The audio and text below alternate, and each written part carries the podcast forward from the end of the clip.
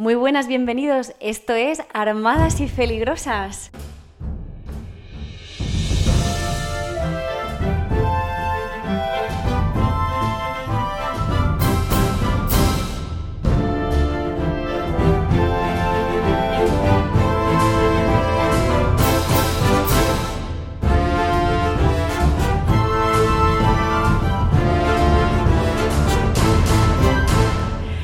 Lo habíais pedido por activa y por pasiva, y nosotras nos habíamos hecho un poquito de robar. No ha sido queriendo, ¿eh? Ha sido porque nos tomamos muy en serio nuestro trabajo. Tan en serio como para no daros nada menos que una calidad premium. Armadas y Peligrosas está de vuelta y no es lo único que vuelve, porque parece que tras la subida de los alquileres vuelve la tendencia de vivir en casas rodantes. Vuelve a exhibirse el cuerpo incorrupto de San Isidro en la colegiata madrileña después de 37 años privado de las visitas del público y vuelve a ser titular el Papa Francisco con una frase de estas que llaman al clickbait. Cuando Bono de U2 le ha preguntado sobre el papel de la mujer en el medio ambiente, ha contestado diciendo que las mujeres tienen el don natural de cambiar las cosas, incluso de revertir los daños a la casa común y luchar por el cambio climático. Ha dicho, desde aquella tarde de la manzana, mandan ellas. El otro día fui a Barcelona a un festival católico chulísimo, cerca de 800 personas escuchando hablar de Dios. Yo daba un taller sobre matrimonio, familia, sobre si es posible el para siempre y cómo puedo acertar eligiendo la persona que pasará conmigo el resto de mi vida. Y conocimos a gente muy interesante. Entre ellos apunté el teléfono de otro de los ponentes, Javi, un chico majísimo, y le dije, te tengo que llevar a Madrid para replicar tu taller allí. Ya de vuelta a Madrid, pasé por delante de David, David y yo somos amigos desde hace ya unos meses. Él pide en la calle porque con los trabajos temporales que le salen, pues no consigue remontar. En estos meses he ido conociéndole y ha sido para mí un regalo ver su capacidad para no rendirse, sus ganas de querer salir adelante, su disponibilidad continua para encontrar un trabajo de lo que sea, aprender y dar el callo para poder encontrar algo que le permita vivir dignamente. Le saludé y le dije que llevaba unas semanas pensando que tenía que sacarle en mi Instagram. Porque si alguien se lo merece, es él. Porque si las redes sirven para cosas buenas, es para esto. Pues bien, ya por fin nos hicimos una foto, le pido su teléfono, le saco en redes y ¿qué hago? En lugar de poner su teléfono, pongo el de Javi, el de Barcelona, el ponente que había conocido tres días atrás. Con lo cual, la gente que se volcó en masa para encontrar trabajo a David empieza a llamar a Javi. Pero se encuentra al otro lado con que la persona a la que llama dice que no está buscando trabajo y que no se llama David. Ya a la cuarta o quinta llamada que le cuenta la misma cantinela, le dice, mira, perdona, mm, pero ¿dónde has visto mi número de teléfono publicado? Entonces vio mi Instagram y dijo, ah, pero si es Olat. Me llama y ya cambié los teléfonos, ¿vale? Javi dejó de recibir llamadas, gracias a Dios, y David está haciendo entrevistas para encontrar trabajo. Yo no sé dónde tengo la cabeza, el caso es que después de un año, Armadas y Peligrosas vuelve. Queríamos daros las gracias por querernos como somos y abrirnos de nuevo las puertas de vuestros corazones. Yo soy Olache Lola, más conocida como Blessings.es, y ella es Irene Alonso y es una madre normal. ¿Qué tal, Hola? Hola, Irene. Oye, estoy, no te imaginas, contentísima, feliz, encantadísima de volver a nuestras armadas y peligrosas. Era un clamor popular ella. Ay, yo estoy emocionada, estoy un poco nerviosa hoy y todo. Qué grande la historia de David. Tú sabes la... Mm, sensación que me ha causado recibir esta llamada de Jessica que me dice, he llamado al amigo de tu amiga y me dice que él ni se llama David, sí, sí, ni está buscando trabajo. Bueno, súper felices gracias a Dios que David está ahí en marcha. Ojalá le hayamos puesto en vereda, ¿no? Entre todos. Un pin para mí, lo hice súper bien. Pero la intención es lo que cuenta, ¿vale? Ya está Eso es lo que cuenta siempre, la intención. Ya está todo encarrilado. Bueno, no sé si sabes que ayer me puse a mirar cuál fue el último, la última fecha de publicación de nuestro último podcast. No me acuerdo. 21 de abril de 2021. Ostras, hace más de un año. Hace más de un año que no aparecemos por aquí. Y venimos ahora aquí con todo el morro. Sí, porque nos están esperando. Eso sí. Es que son muy majas las peligrosas. Y es que resulta que han pasado muchas cosas en este año que no estamos por aquí, ¿eh? No hemos estado con las mm, de brazos cruzados. De brazos cruzados yo no nos he visto nunca. No, ¿verdad? No, la verdad que no. Hemos pensado que sería muy bonito contaros un poco algo de lo que ha pasado este año. ¿Empiezas tú? Venga, empiezo yo. Porque a ti te han pasado cositas. Yo, de hecho, estoy sentada delante del mismo micrófono que estaba ese 21 de abril, pero no en la misma casa. estoy flipando con la casa de Irene. Bueno, esta es la Casa Madrigal, que ya la conocéis, que, que estamos encantadísimos. Fíjate que no me parece nada, que haya sido nada al azar el hecho de que haya salido esta peli, que para nosotros ha significado tanto de encanto, a la misma vez que nosotros hemos, hemos venido a vivir a esta casa, porque es verdad que junto con la casa han cambiado muchas cosas en nuestra familia, ¿no? Y, y sobre todo nos ha ayudado a darnos cuenta que, que lo importante y el recibimiento realmente eh, poderoso y el potente y el que aguanta todo el peso es la familia como institución, ¿no? Eh, poco tienen que ver los muros. Oye, tenemos una casa preciosa, que, que es la que nos, nos, mm, cobija de todo. Pero el cimiento que es esta familia ha cambiado mucho desde que nos hemos mudado. Eh, somos una familia más fuerte, nos comprendemos mucho más y somos mucho más conscientes todo de que cada uno tenemos nuestro don. Y fíjate, parece tontería, pero nos ha ayudado mucho esta peli. A veces el cine como ayuda, ¿verdad? Qué fuerte. Yo cada vez que veo, yo cada vez que veo a la familia Madrigal no puedo parar de pensar en vosotros. Pero es muy bonito eso que dices de que eh, las familias nunca dejan de crecer y no hablo del crecimiento literal, que también, que, eso algún día pueden, pueden parar, no pasa nada. Pero qué fuerte que nunca dejamos de aprender. Nunca. Nunca dejamos de, de, aprender a amar, ¿verdad? Mira, a mí hay una cosa que, que me ha llamado mucho la atención y que me ha enseñado mucho mi hijo pequeño. Eh, cuando tienes nueve hijos te piensas que lo sabes todo y que ya lo tienes todo sabido y que lo tienes todo hecho y que lo que se te venga por delante va a estar chupado. De pronto llegó mi décimo, mi bosquito, que es este terremoto, y yo pensaba que lo iba a tener todo controladísimo, que iba a ser una maternidad tranquila, serena, y, y de pronto te encuentras con este huracán que arrasa tu vida y te das cuenta que no, que no hay nada fijo, que no hay nada seguro, que todo es mutable y que siempre se puede seguir aprendiendo, creciendo. Y lo importante eh, está en ver estas cosas no como dificultades, sino como nuevas oportunidades de amar de una forma distinta. Entonces el amor de esta manera está siempre, es como la energía, ¿no? Que si, ni se Que ni crea se- ni se destruye, solo se transforma. transforma, crece y evoluciona. Pues, pues así ha sido este último año. Nos han pasado cosas eh, muy bonitas a todos los niveles, ¿no? A nivel espiritual, eh, en el que hemos encontrado un carisma que, que de pronto ha sido una revolución para nuestra alma. Cuenta, cuenta, cuenta, ¿qué es eso? ¿Qué es, cuál Pues es mira, nosotros somos una familia, eh, tanto mi marido como yo, formada, ya lo sabéis todos, en el camino neocatecumenal y estamos súper contentos y súper agradecidos de todo lo que hemos recibido, lo que hemos aprendido. Los adoramos y, y me parece que es una herramienta de Dios maravillosa, pero a veces los caminos de Dios no son los nuestros y, y- y yo en la vida me esperaba eh, pertenecer a otro movimiento que no fuera este, ¿no? que era lo que, en lo que yo había nacido y a lo que yo había sido eh, guiada de forma natural, ¿no? Eh, en un momento dado de nuestras vidas en las que necesitábamos realmente un cambio, porque pasábamos por una situación familiar eh, dolorosa, una crisis en el matrimonio seria, sufrimientos, apareció Hakuna en nuestras vidas. No buscamos nada. Hakuna, Apareció Hakuna Matata. Hakuna Matata, por supuesto. Sí, un poco, un poco es así, ¿eh? Eh, Sabéis que Hakuna es un nombre que, que se le puso... Bueno, luego os cuento lo del nombre. Eh, el caso es que nos encontramos con, con esto, con que Dios puso Hakuna en nuestras vidas y, y desde el principio eh, eh, pensamos que cuando Dios hace algo no lo hace sin querer, ¿no? No da puntada sin hilo. Desde el principio intuíamos que podía ser algo importante y grande en nuestras vidas. Y, mm, luego hemos descubierto que realmente así era, ¿no? que ha querido entrar en nuestras vidas con esta revolución del amor y realmente la está transformando. ¿no? Eh, es verdad que la iglesia es enorme y esto es lo que tenemos que tener presente, que hay sitio para todos, que todos son estupendos y que cada uno necesitamos el nuestro. Estamos felices, hola, felices, de toda la vida que hemos pasado en el camino, que han sido 40 años, y de esta vida nueva que comienza, esto es igual que la maternidad, ¿no? Pues la fe es lo mismo, cuando te piensas que ya lo sabes todo, que ya tienes todas las herramientas, que ya en tu cabeza está todo, está súper organizado, lo tienes todo pensado, cómo va a ser el resto de tu vida, de pronto llega algo, como igual que llegó Bosco a mi vida para enseñarme tantas cosas, pues ha llegado Hakuna a nuestra vida para enseñarnos tantas cosas y para decirnos, oye, es que aún no has visto nada. Esto es así, estamos súper contentos. Entonces hemos hecho mudanza carismática, digamos. Sí. Yo os miro y digo, qué bonita es la iglesia, que a cada uno le ofrece lo que necesita en el momento que necesita. Justo, esto es así. Y los carismas son preciosos. A mí me encanta pensarlo como mm, barcas que llegan a una misma isla. Es así. Porque al final todos estamos llamados a lo mismo, a ser de Cristo y a ser santos.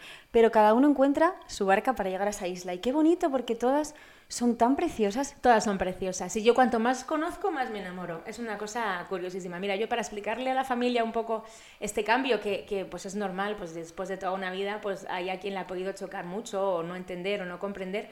eh, yo siempre hablo de mi cuñado pequeño. Mi cuñado pequeño es un chico estupendísimo, periodista, que es maravilloso, siempre os hablo mucho de él, ya lo sabéis, eh, le quiero muchísimo, o sea, le idolatro, me parece un niño que ha hecho una evolución en su vida brutal. Y yo le quiero mucho. Tiene una novia a la que adoro también. Eh, la quiero muchísimo porque es buenísima, es lindísima. Llevan juntos como 10 años, toda la vida. Llevan desde que eran muy jovencitos. Y yo siempre lo explico de esta manera. Eh, mi cuñado está con su novia desde hace muchos años. Todos pensamos que será para toda la vida que se casarán más pronto que tarde, esperemos. Eh, esto es un mensaje para quien quiera cogerlo, ahí lo dejo. y que tendrán una vida feliz juntos, es, es, lo que, es lo que es previsible, ¿no? Conociendo su historia. Pero imagínate, por ejemplo, el año que viene que JMJ, ¿no? Eh, que sabéis que siempre hay encuentros vocacionales. Imagínate que en ese encuentro vocacional eh, mi cuñado sintiera que Dios le llama al sacerdocio. Eh, ¿Yo qué le diría? Yo creo que no podría decirle nunca, oye tío, no, o sea, no hagas caso de lo que Dios te dice porque tienes una novia que es estupenda. Su novia no va a dejar nunca de ser estupenda, será una niña estupenda siempre, pero si a Dios le llamara al sacerdocio, pues tendrá que hacer caso de la llamada, ¿no? Pues en nuestro caso ha sido igual, ¿no? Eh, lo que dejamos es estupendo, es maravilloso, nos ha dado una vida feliz muchísimos años, eh, nos ha dado la vida y nosotros le hemos entregado nuestra vida entera hasta el punto de dejarlo todo por ello, ¿no?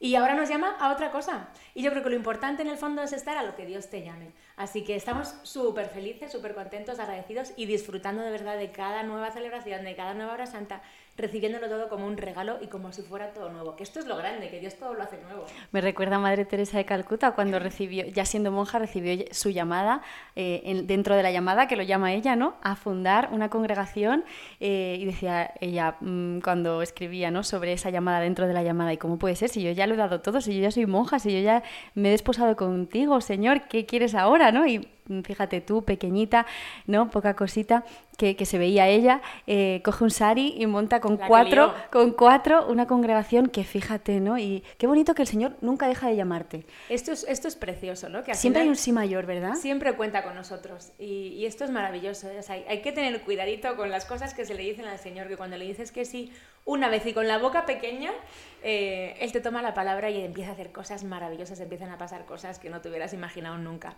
Así que, súper felices. Animamos a las peligrosas que nos estáis escuchando, sea donde sea, animaos a responder a ese sí porque es maravilloso.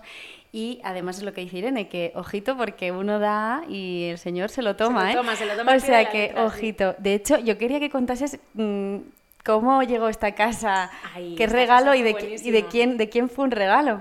Mirad, el verano pasado eh, yo tuve una promesa de Dios. Eh, dentro de todo este proceso también en cuanto a la fe que estamos haciendo, tuve una promesa de Dios. Yo le pregunté a Dios en una hora santa eh, qué quería Él para mi vida. Y Él me dijo literalmente, tú conoces la historia, literalmente me dijo una vida nueva en todos los aspectos. Y yo me fié de esa palabra. Eh, tanto es así que a la vuelta de ese viaje, eh, nuestro anterior casero, con el que hayamos tenido un montón de años de una relación estupenda y era prácticamente familia, nos dijo, chicos, lo siento, pero mi madre ha enfermado, necesito la casa. Tenéis que marcharos en cuanto podáis. Uf, tú imagínate. Por un lado, te entra un poco la angustia porque dónde vas a meterte con 10 hijos no es fácil. Eh, y por otro era como, ostras, que era verdad, que lo de la vida nueva era verdad hasta en esto. Que lo iba a cambiar todo. Tenía claro que, que, esto venía de parte del Señor y que formaba parte de este cambio, de esta, de esta promesa de cambio, ¿no? Entonces nos pusimos manos a la obra. Nos pusimos a buscar casa y estuvimos siete meses buscando infructuosamente. Eh, la que nos gustaba al, al, dueño le daban miedo a nuestros hijos, eh, la que le gustábamos al dueño no nos cuadraba por distancia, por habitaciones, por lo que fuera. No terminábamos de encontrar la casa perfecta. Sabes que la casa es como el vestido de novia, ¿no? Que aunque no sea la idea que tú tienes preconcebida, cuando la ves y es la tuya, sabes que es la tuya. Lo sabes que es la tuya. Pues no habíamos tenido ese flechazo con ninguna. Llegamos incluso a ver una señal de una casa que no nos convencía del todo, pero era la que más nos cuadraba de las que habíamos visto hasta entonces. Pero mira, Dios quiso que no saliera. Eh, llegó un punto después de siete meses que estábamos agotados. Entonces a nuestros compis eh, de las horas santas de, frontera les dijimos, oye, necesitamos ayuda. Estamos buscando casa, pero estamos haciéndolo fatal, se ve, porque, porque no damos pie con bola. Vamos a encargárselo a la madre, que ella sí que sabe de estas cosas y que se ocupe ella.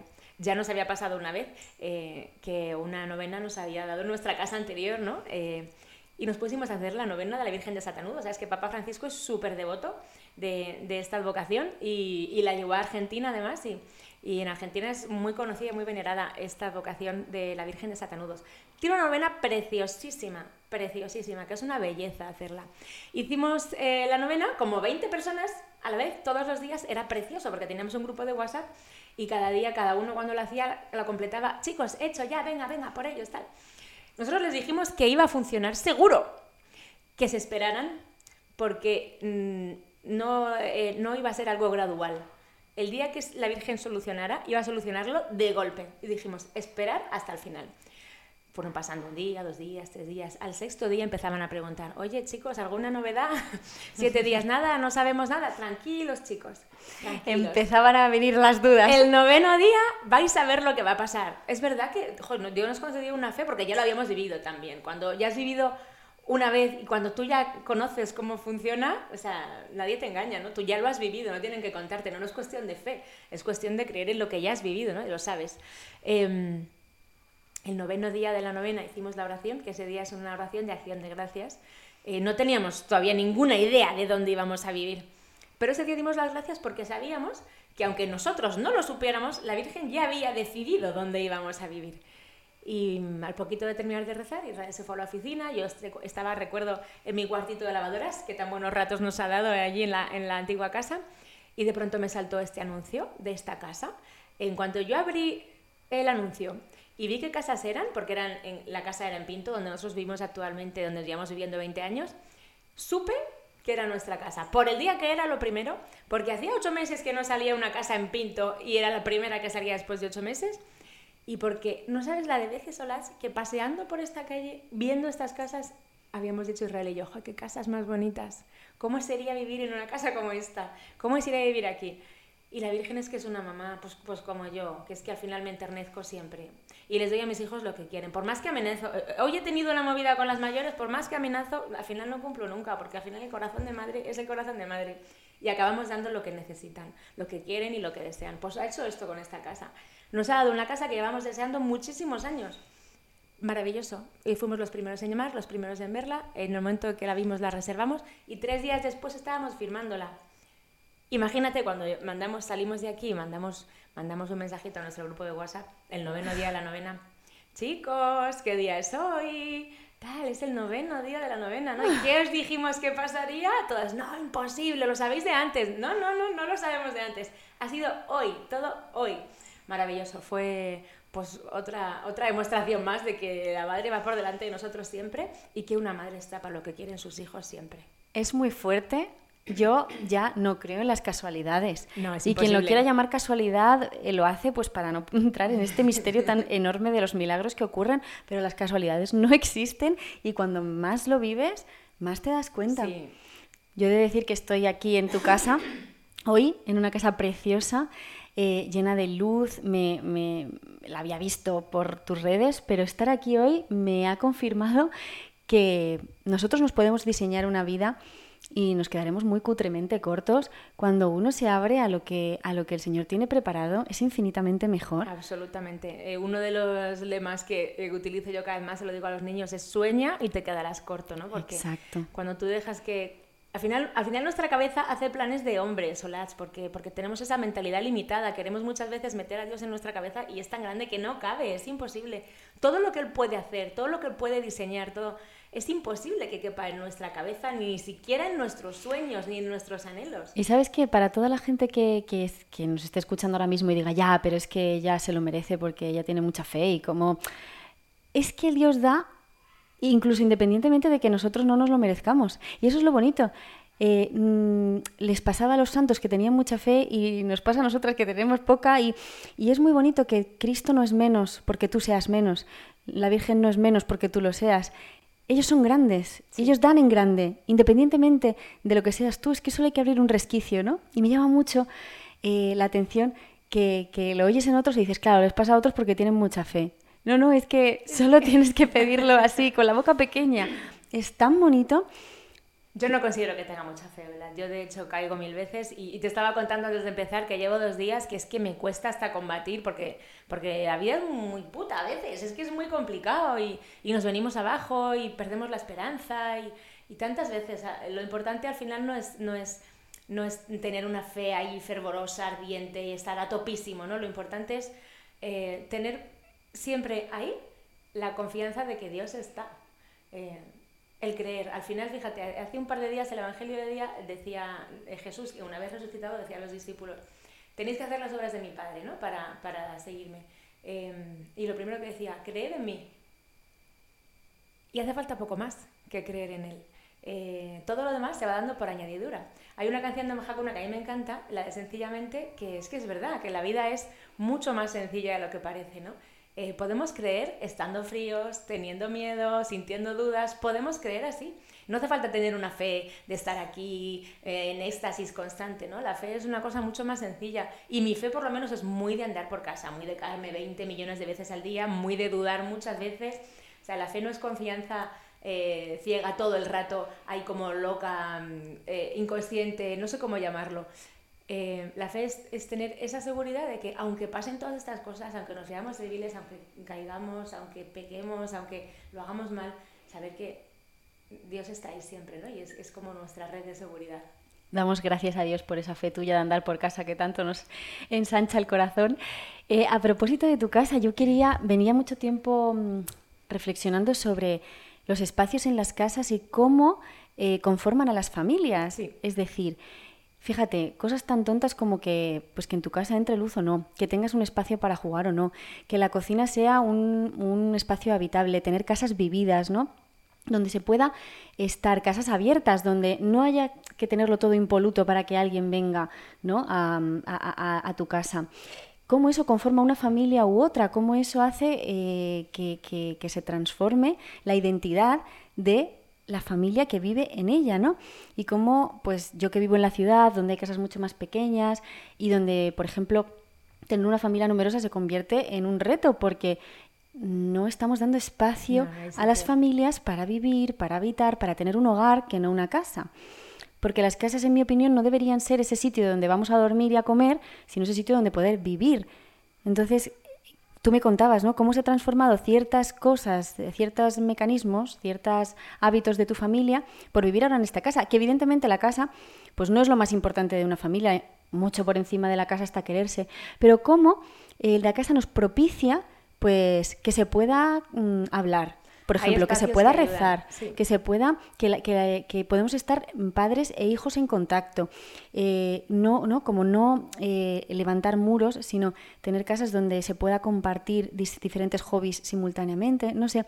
Esa es una reflexión que hago desde hace un tiempo, ¿no? Desde que me introduje, me introduje también en la teología del hogar y ver cómo la elección de casa empieza para mí a ser una opción más por cómo entiendo las rutinas que se generan en esa casa más que por ninguna otra cosa. Sí, es curiosísimo esto. Me llama mucho la atención porque yo en, la casa donde vivíamos antes eh, echaba mucho de menos esto. Tener un espacio, es verdad, con una casa enorme, estupenda y hemos sido súper felices, pero nos faltaba, nos faltaba esto, tener espacios que poder eh, compartir, espacios un poco abiertos en este sentido. Y fíjate que Dios me ha dado una casa en la que ya ves que todas las habitaciones de la casa tienen al menos una pared de cristal.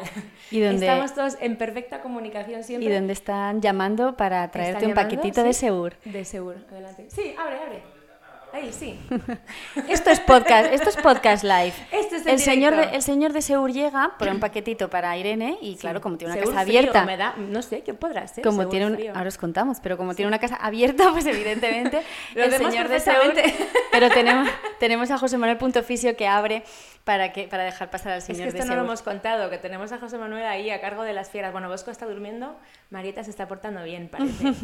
parece, fíjate que llegará a sur frío. Bueno, que sí que es estupendo, ¿ves? Maravilloso es tener una casa con paredes de cristal todo el rato, muchas manos en las ventanas, también te lo digo, Lats, esto me cuesta mi trabajito, pero está muy bien, porque nos hace estar mucho más en comunión. Yo notaba en los últimos un mm, par de años, sobre todo, cuando los hijos entran en cierta edad, que se encierran en sí mismos, tienden mucho también a encerrarse en sus espacios. y yo necesitaba, estaba, mi corazón pedía gritos, espacios abiertos en los que pudiera estar con ellos y compartir con ellos, impedir este aislamiento ¿no? que, que, de naturaleza ellos mismos se hacen. Y es que eso me parece muy importante porque a medida que la vida se vuelve tan intensa y tan llena de cosas por hacer, te das cuenta de que por las tardes hay que cocinar y no hay otra. Y no puedes estar dedicándote a tirarte en el suelo sin hacer nada a lo mejor tres horas.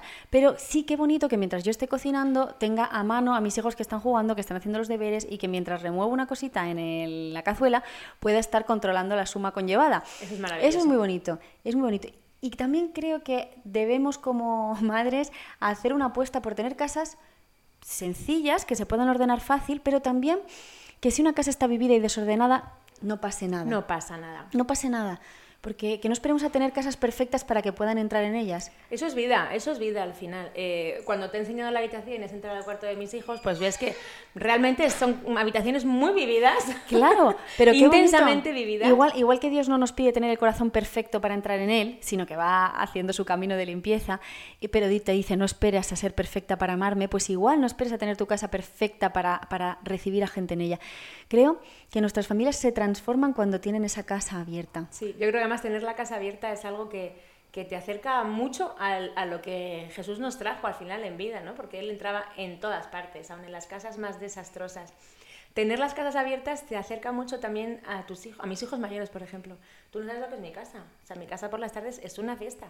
Puedo tener un grupo de chavales en el patio de abajo, otro en la piscina, otro en la play. Eh, les encanta. El hecho de sentir que su casa está abierta a sus amigos también les encanta. Y para sus amigos es un refugio. Para mí, que los amigos de mis hijos decidan y elijan venir a mi casa, eh, la gente me dice, eh, con lo que tienes estarás agotada encima. Para mí es un regalazo y les quiero muchísimo. Ellos también son súper seguidores, además, que esto me hace muchísima gracia. No sabes la cantidad de seguidores que tengo de 15, 16 años, gracias a esto, a que, a a que vienen a casa y se enganchan y hablan a sus amigos y sus amigos a sus amigos eh, mi casa es un refugio para todos, ¿no? Y que, que, mis hijos sientan que mi casa es un sitio en el que pueden estar con su gente de manera relajada y tranquila, es un regalazo.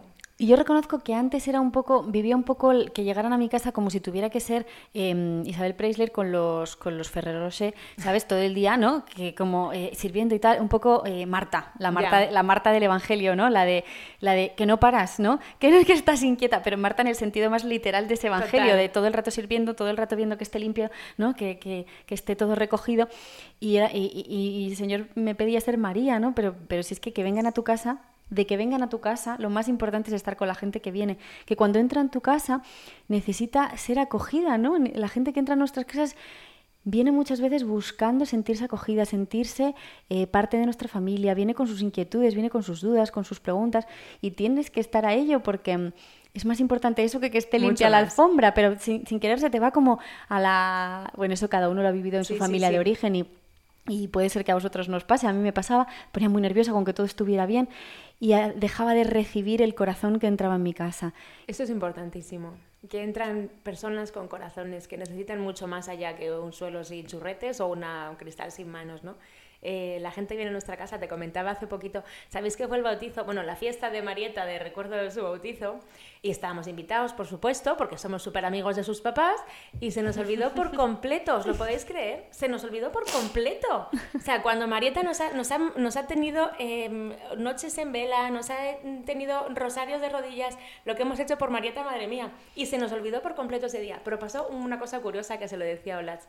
Ese día que fue el bautizo de Marieta, eh, vinieron unos amigos que nos pidieron venir porque hacía mucho que no nos veíamos y, y estuvimos hablando, además se dio la, la, ocasión de que hubo espacios para que Israel hablara con el chico por un lado, yo con la chica por otro lado, eh, tener cada uno nuestro espacio un poco ahí aparte. Necesitaban ese día de alguien que, que les diera una palabra porque realmente estaban en una situación muy difícil qué bien hace Dios las cosas, ¿no? Que a mí se me pone, eh, hace que se me olvide de mi cabeza el bautizo de Marieta, que me hubiera flipado esta. no pasa Porque nada. esta familia necesitaba ayuda. Lo Celebraremos con tener, vosotros. Me parece bien. Lo importante que es tener la casa abierta a todos estos acontecimientos. Nada más yo creo que eh, yo, por ejemplo, esta casa, eh, a mí me alucina vivir aquí y me parece, te lo juro, la casa más bonita que he visto en mi vida, así en persona. De verdad te lo digo. yo también doy fe. Doy fe. no sé, igual es por, Es increíble. Es como los hijos a lo mejor, ¿no? Que dices, claro, yo los veo buenísimos porque son míos. Realmente me parece una casa espectacular. Eh, y soy plenamente Se nota que es de la. Virgen ¿eh? Sí, totalmente. Totalmente. Porque ha hecho- está hecha a- a- al detalle. Pero sé perfectamente que si a mí Dios me ha dado esta casa, no es para que me la quede para mí, ¿no? Es una casa para que esté abierta, compartida. Hace poco hicimos una fiesta, que fue muy sonada en el barrio. Hicimos una fiesta de fin de feria de abril, que es en mayo. Eh, hicimos una fiesta flamenca, vino nuestro amigo León, que es cantador, liamos aquí la de, vamos, no os podéis imaginar, la que liamos con rebujito, nos vestimos de flamencos, eh, música en directo en el jardín, vinieron los vecinos de un lado, de otro, de enfrente, la gente pasaba por la calle, llamaba al telefonillo, oye, podemos pasar, venga, entra. Eh, yo sé que esta casa mi Dios me ha dado para que, para que sea disfrutada ¿no? y, y para que sea compartida. Y al final es que cualquier experiencia compartida vale doble. Vale doble siempre o triple. Y, y, es una gozada, para mí, a mí me encanta. Es verdad que todo, el mundo me dice, es que te metes en cada berenjenal, pero tía, de verdad, benditos berenjenales. Yo disfruto muchísimo compartiendo. Tenemos una misión las familias a no caminar solas, porque la vida familiar de matrimonio solo es un verdadero asfixio, es un verdadero, una verdadera condena, porque cuando vienen duras eh, piensas que solo te pasa a ti, que a todo el mundo le va fenomenal y, que, y que a ti no. Abres un poquito las miserias hacia afuera y te das cuenta que todos estamos hechos de la misma pasta, que todo se supera, que se supera cuando uno comparte ¿no? Eh, con el otro lo que le está ocurriendo. Y las alegrías y las fiestas y las celebraciones, ¿qué sentido tendría si no son compartidas? Yo creo que hay una llamada muy fuerte de las familias a no cerrarnos, a vivir juntas eh, lo bueno y lo malo. Totalmente. Eh, y hablando de familias, tu familia también ha cambiado. En pero este eso lo vamos a dejar para el próximo podcast. Porque Ostras, hemos consumido este. Nos hemos ido un poquito así, pero oye, bien, porque es que a nosotros nos gusta hablar las cosas con tranquilidad. Es que nos dan cuerda hablar. Yo voy a hacer así como una especie de teaser para el, próximamente, ¿no? Yo, pues nosotros hemos vivido pues la llegada de Marieta que ha sido increíble, os contaré también nuevo proyecto, ¿no? Precisamente hablando de esto, de no vivir solos, vivir en comunidad la fe que se llama Preyplan y que hoy os dejaré aquí el link por si acaso os apetece meteros, por si estáis necesitando vivir vuestra fe en comunidad, por si no sabéis lo que significa el Evangelio, porque dices, mira, el Evangelio me parece muy bonito, pero en mi vida, ¿en qué se traduce, no? A mí, ¿qué, qué más me da que Jesús multiplicara los panes y los peces? Pues eso tiene que ver con tu vida.